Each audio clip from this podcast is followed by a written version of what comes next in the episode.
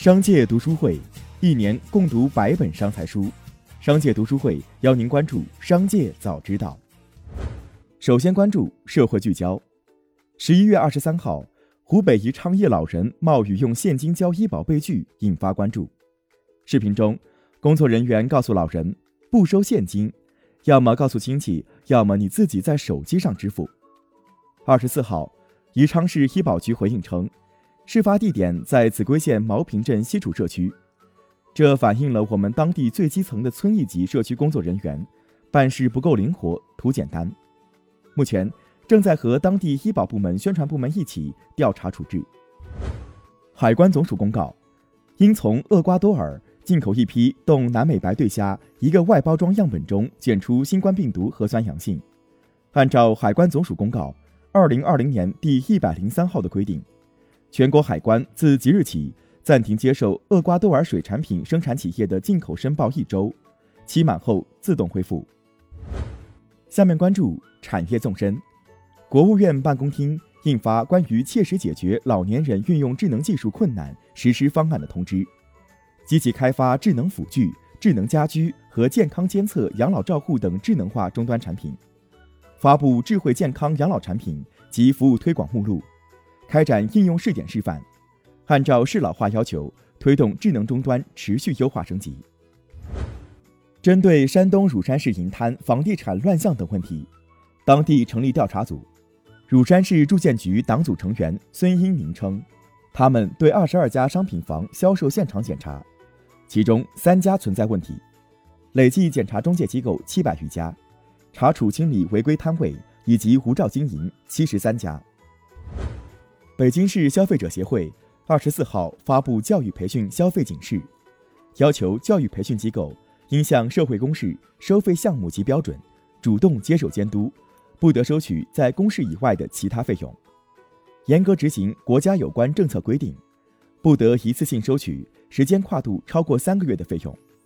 培训对象没有完成的课程，应严格按照双方合同约定以及相关法律规定办理。下面关注企业动态。据悉，水滴计划明年一季度赴美上市，目标估值约为六十亿美元。日前，外媒称，腾讯控股正对水滴追加大约一点五亿美元投资。今年八月，水滴公司完成由瑞士再保险集团和腾讯公司联合领投的二点三亿美元的 D 轮系列融资。江淮汽车公告，二零二零年十一月二十四号。公司接到大众中国投资的通知，根据大众中国投资于二零二零年六月十一号与安徽省国资委和江汽控股签署的投资协议，以及于二零二零年六月十一号与江淮股份和江淮大众签署的投资协议，大众中国投资已就该两份投资协议项下的交易，向具有前置申报义务的相关国家的反垄断审查部门提交反垄断审查申报。近日。拍卖公司 Heritage Auctions 以十五点六万美元的价格拍出了一九九零年的经典游戏《超级马里奥兄弟三》美版未开封版卡带。此版本特殊在，由于错印 “Bros” 一词出现在封面左侧，并覆盖在马里奥白手套上，这是《超级马里奥兄弟》在二零二零年第二次打破拍卖会上电子游戏的最高价格，刷新了世界纪录。据消息称。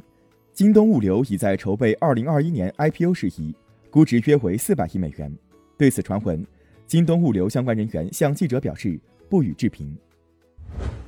百度公司 CTO 王海峰表示，百度大脑是完整的框架，整体上已经有超过270项的 AI 能力，每天调用次数过万亿，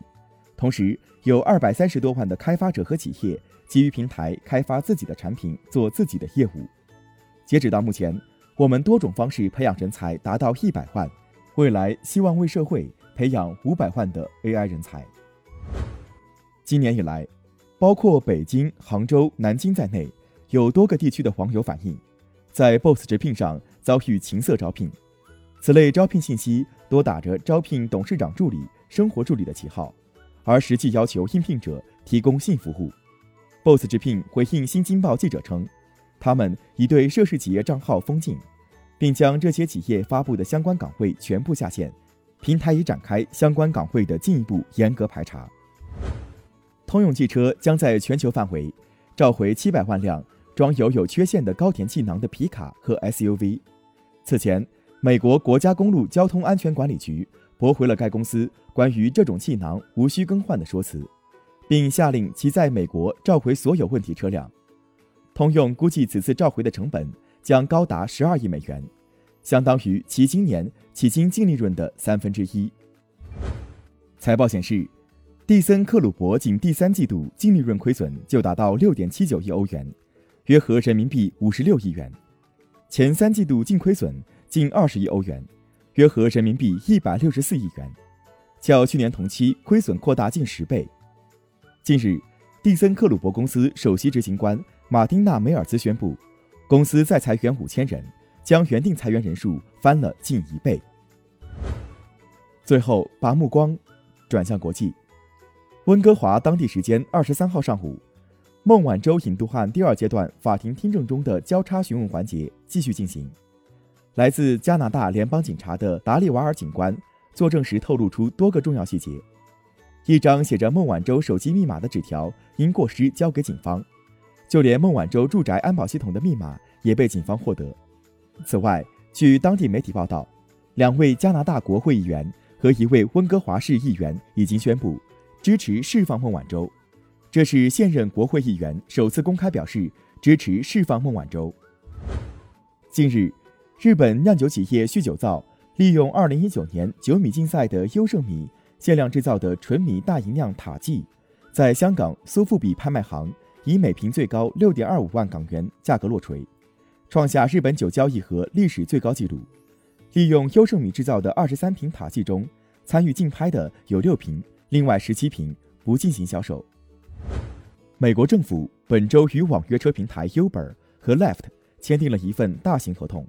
授权这两家公司向四百万名联邦雇员及其家人提供出行服务。该合同为期五年，价值高达八点一亿美元。目前尚不清楚每家公司分别获得的合同金额。以上就是今天的商界早知道。最后要提醒您关注我们的新栏目。商界读书会，我们精选了百本商业好书，邀您共同阅读。如果您想养成一个长久的读书习惯，却总是难以坚持，那不如加入商界读书会，和我们一起用听的方式见证自己的成长。现在加入商界读书会还有精美礼品，